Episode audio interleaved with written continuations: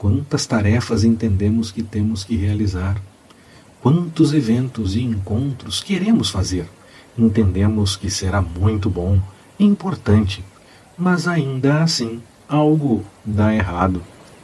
Não é porque deu certo com outras pessoas e em outros lugares que deve ser igual conosco. Só se realmente for a vontade do Senhor. No final, veio a confirmação de qual era a vontade do Senhor através de uma visão. Era necessário estar pronto para realizar o querer do Senhor e deixar os planos pessoais. Temos que buscar a resposta sempre no Senhor.